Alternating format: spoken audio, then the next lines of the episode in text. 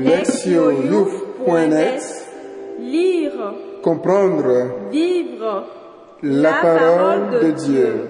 Lire ou écouter. Chaque semaine, www.lectionyouth.net 17e dimanche du temps ordinaire. Priez. Psaume 144, 10 à 11, 15 à 16, 17 à 18. Que tes œuvres, Seigneur, te rendent grâce et que tes fidèles te bénissent. Ils diront la gloire de ton règne. Ils parleront de tes exploits. Les yeux sur toi, tous, ils espèrent. Tu leur donnes la nourriture au temps voulu. Tu ouvres ta main. Tu rassasies avec bonté tout ce qui vit. Le Seigneur est juste en toutes ses voies, fidèle en tout ce qu'il fait. Il est proche de tous ceux qui l'invoquent, de tous ceux qui l'invoquent en vérité. Lire la parole. Première lecture. 2 Rois chapitre 4, versets 42 à 44. En ces jours-là, un homme vint devant Shalisha et prenant sur la récolte nouvelle, il apporta à Élisée l'homme de Dieu, vingt pains d'or et du grain frais dans un. Élisée dit alors, donne-le à ces gens pour qu'ils mangent. Son serviteur répondit, comment donner cela à cent personnes? Élisée reprit, donne-le à tous ces gens pour qu'ils mangent, car ainsi parle le Seigneur. On mangera et il en restera. Alors il le leur donna, ils mangèrent et il en resta selon la parole du Seigneur. Deuxième lecture. Éphésiens 4, versets 1 à 6. Frères, moi qui suis en prison à cause du Seigneur, je vous exhorte à vous conduire d'une manière digne de votre vocation. Ayez beaucoup d'humilité, de douceur et de patience. Supportez-vous les uns les autres avec amour. Ayez soin de garder l'unité dans l'esprit par le lien de la paix. Comme votre vocation vous a tous appelés à une seule espérance, de même, il y a un seul corps et un seul esprit. Il y a un seul Seigneur, une seule foi, un seul baptême, un seul Dieu et Père de tous, au-dessus de tous, par tous et en tous.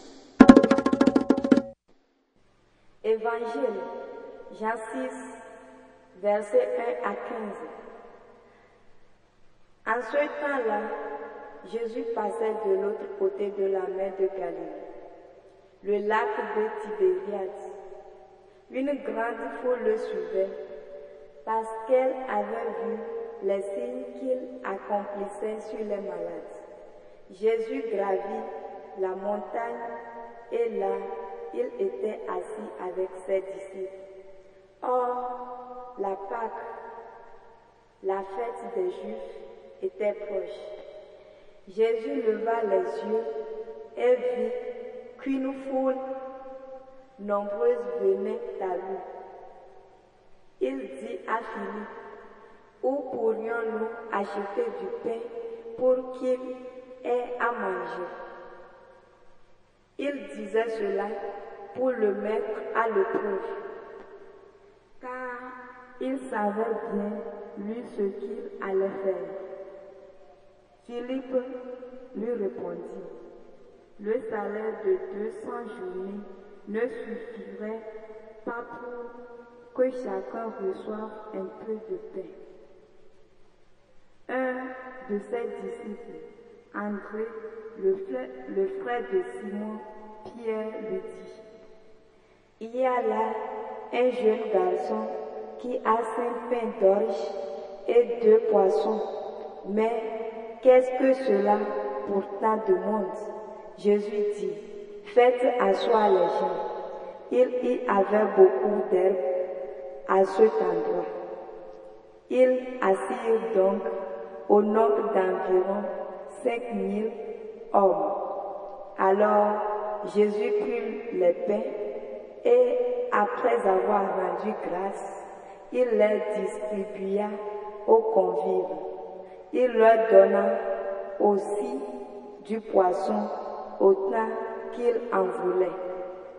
Quand il eut mangé à leur faim, il dit à ses disciples, rassemblez les morceaux en surplus pour que rien ne se perde. Ils les rassemblèrent et remplirent douze paniers avec les morceaux des cinq pains d'orge restés en surplus pour ceux qui prenaient cette nourriture. À la vue du signe que Jésus avait accompli, les gens disaient, c'est vraiment lui le prophète annoncé, celui qui vient dans le monde. Mais Jésus savait qu'il allait l'enlever pour faire de lui leur roi.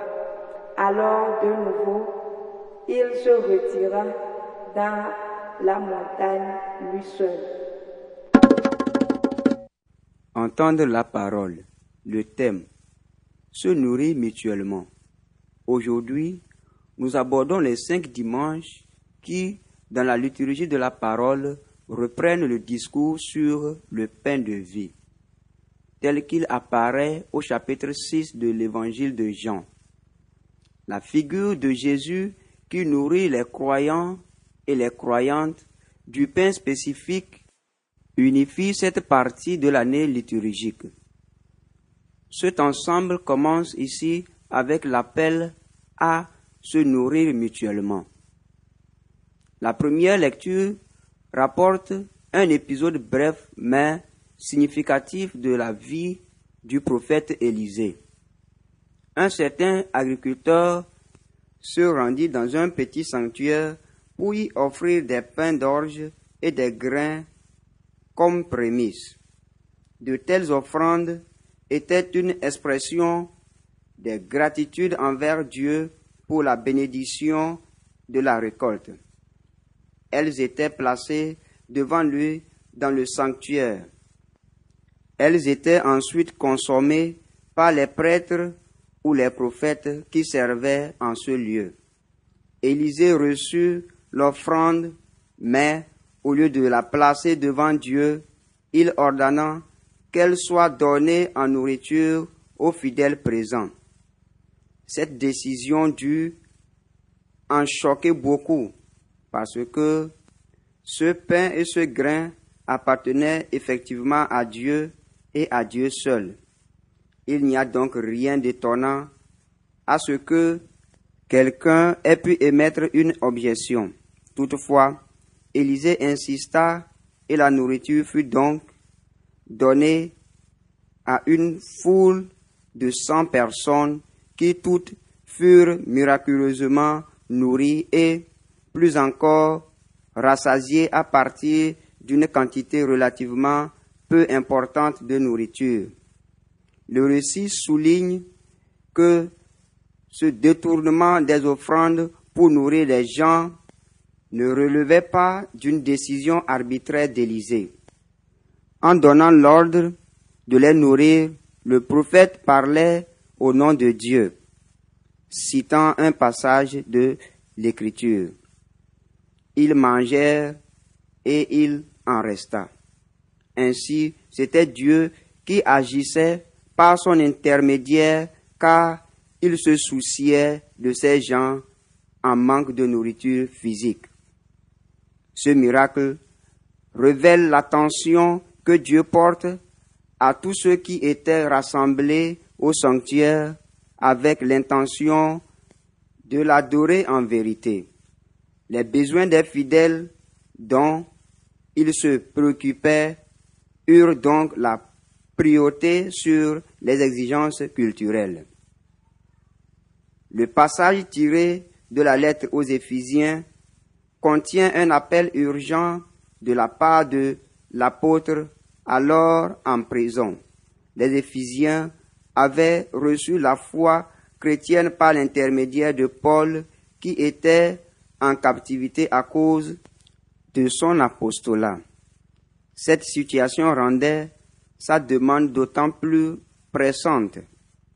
Même en prison, il se sentait concerné par la vie morale de la communauté. En tant que chrétiens, les Éphésiens avaient reçu un appel spécifique de Dieu et de pair avec cet appel, ils avaient aussi la responsabilité de répondre à tout leur cœur au don de la foi. Croyant, ils étaient incorporés à l'Église. Mais celle-ci n'est pas un simple rassemblement d'individus, elle est un corps du Christ, un organisme vivant, une réalité mystique dont la meilleure façon de rendre compte est de parler en termes d'unité. Ainsi, les chrétiens ont part au même corps au sein duquel ils sont en communion avec l'Esprit, le Seigneur Jésus et Dieu lui-même. Les croyants sont incorporés à ce corps par l'unique baptême et ils y demeurent en adhérant à la même foi. Ils partagent ainsi la même espérance en la vie éternelle vécue en présence de Dieu. Appartenir à cette communauté extraordinaire est un privilège incroyable. Ce privilège, néanmoins, implique certaines responsabilités. Les membres de ce corps ont le devoir de se nourrir mutuellement en ayant des attitudes et des comportements justes. Paul identifie et nomme cinq vertus relationnelles essentielles par lesquelles les membres de l'Église doivent se soutenir mutuellement. L'unité permet qu'aucun membre ne domine les autres ou s'impose à eux.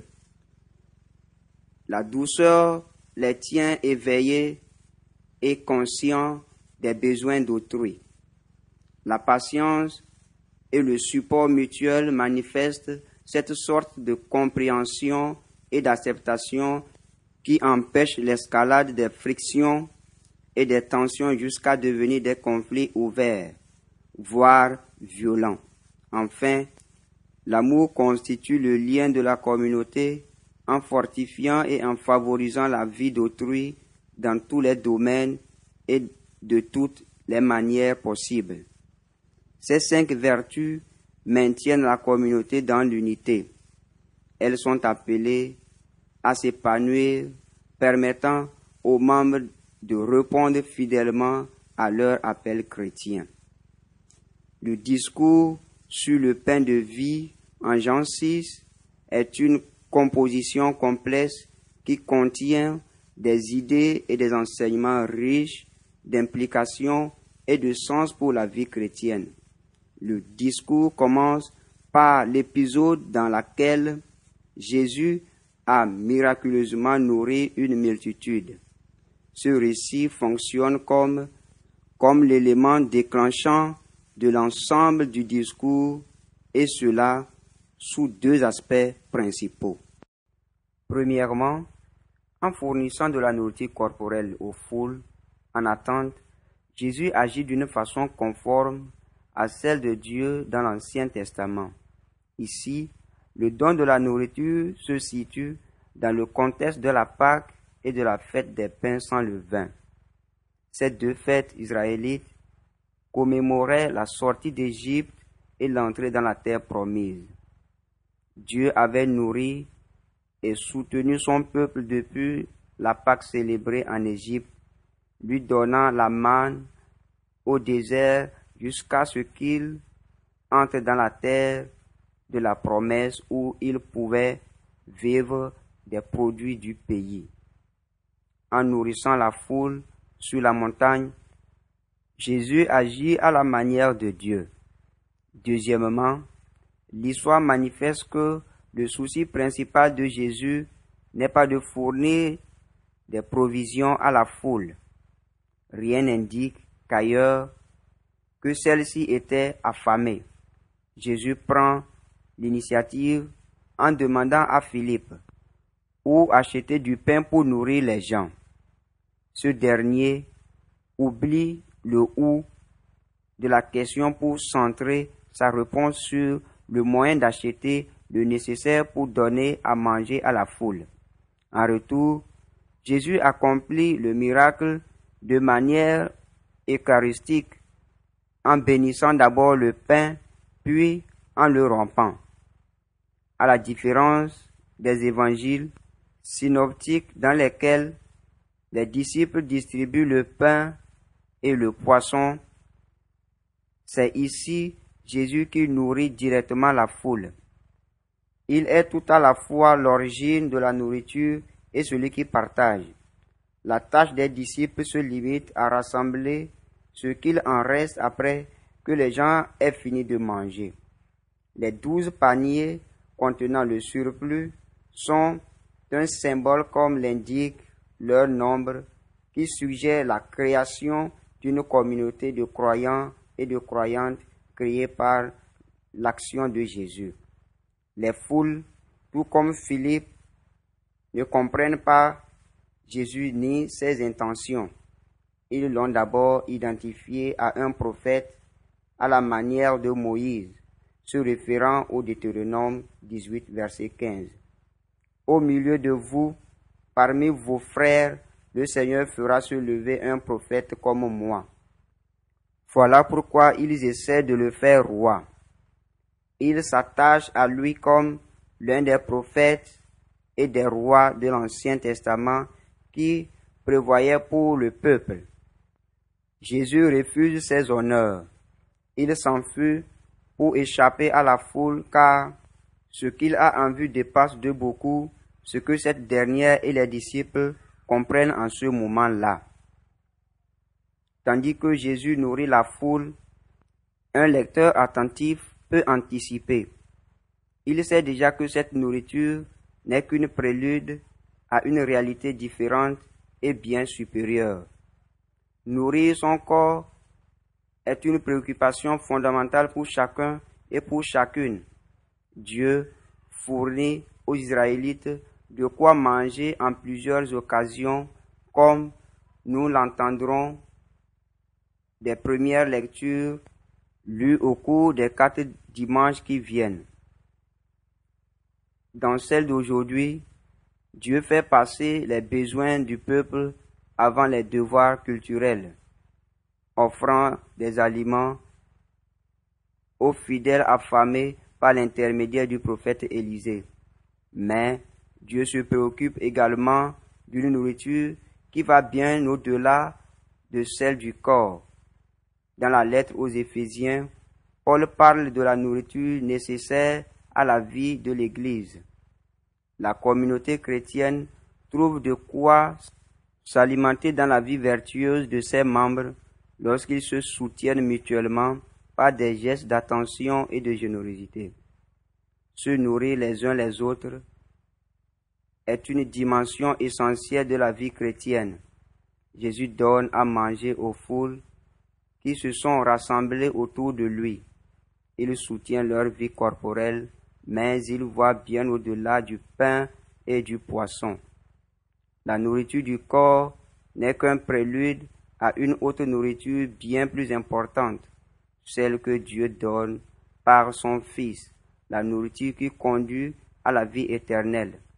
L'aspiration à cette dernière se reflète bien dans les mots du psaume. Les yeux sur toi, tous ils espèrent, tu leur donnes la nourriture en temps voulu. Écoutez la parole de Dieu.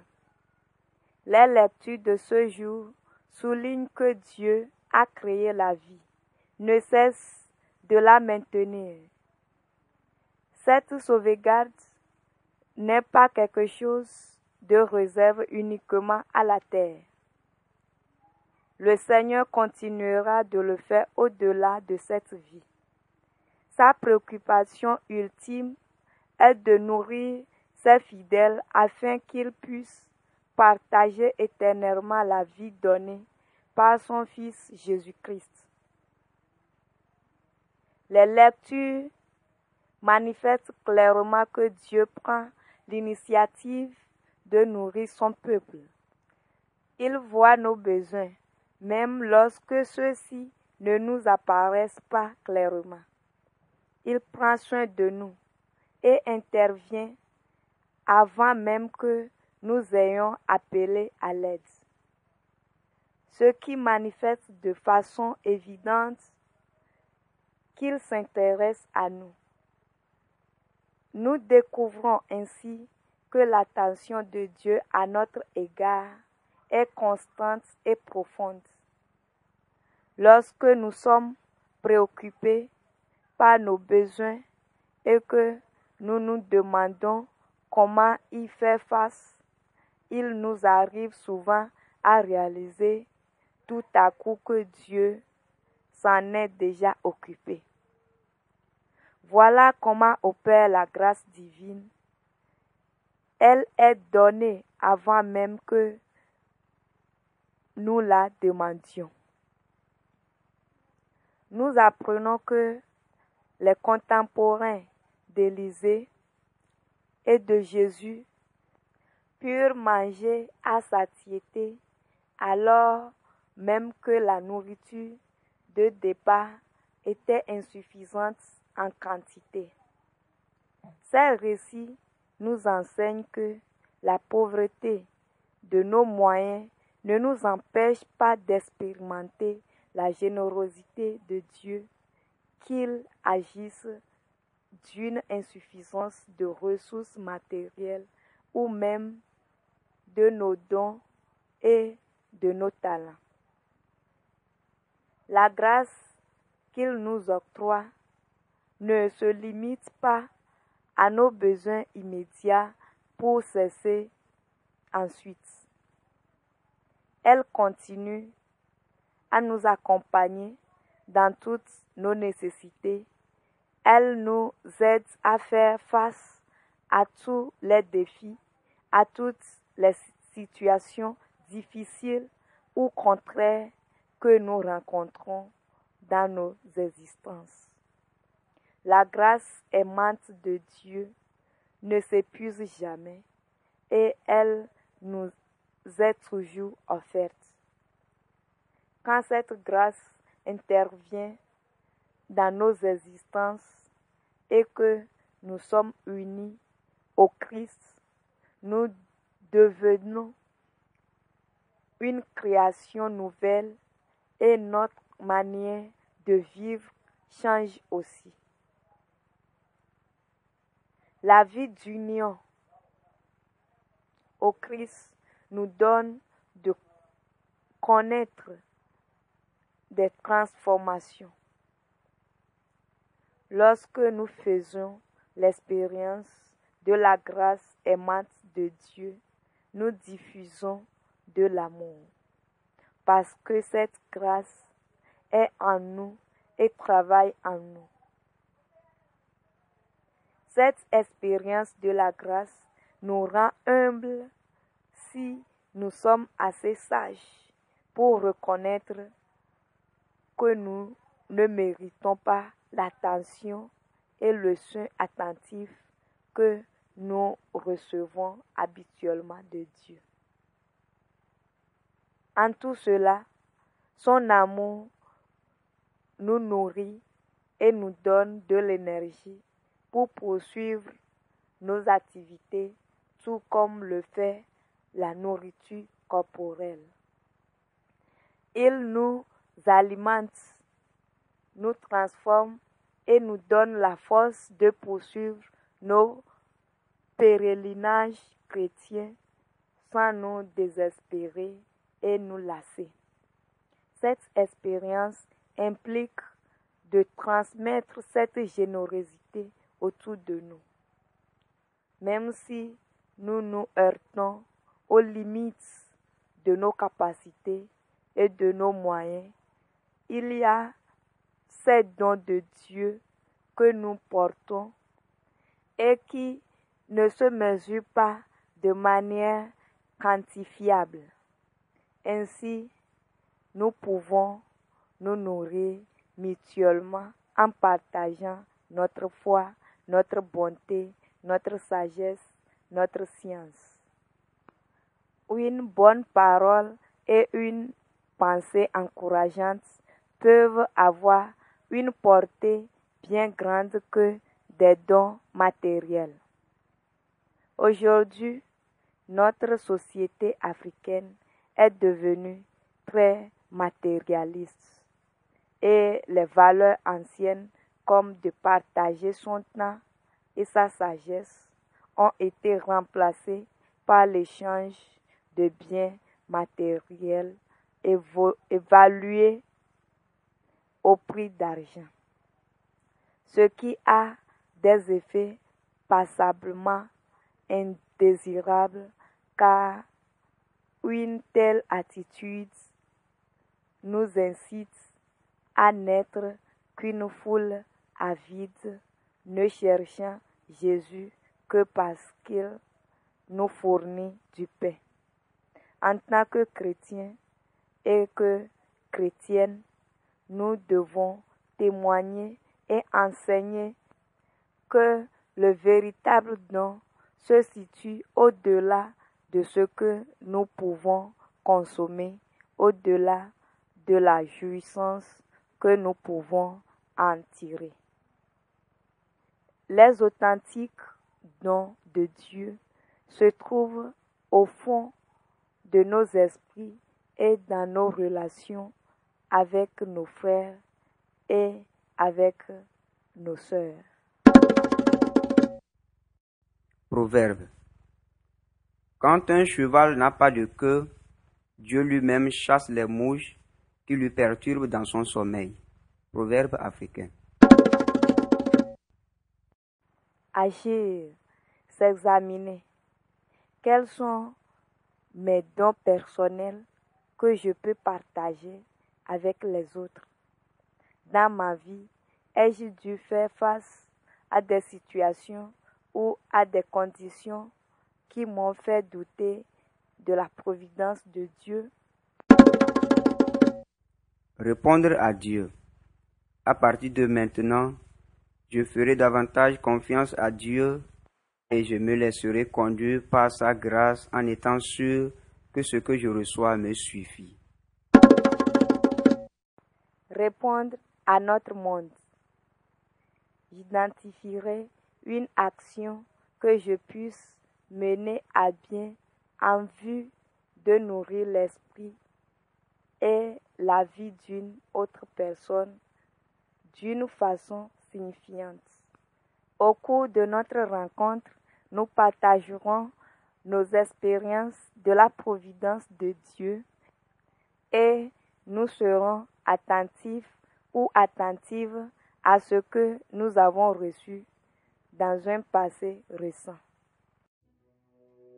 Priez, cher Seigneur, fais-moi connaître ton chemin et la façon dont ta grâce travaille dans ma vie, me soutenant et me guidant vers la vie éternelle que tu m'as préparée.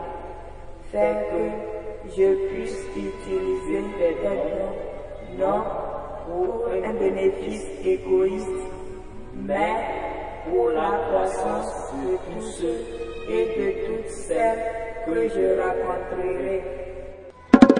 Lectioyouf.net Lire, Comprendre. Vivre. La parole de Dieu. Lire ou écouter. Chaque semaine, www.lectioyouf.net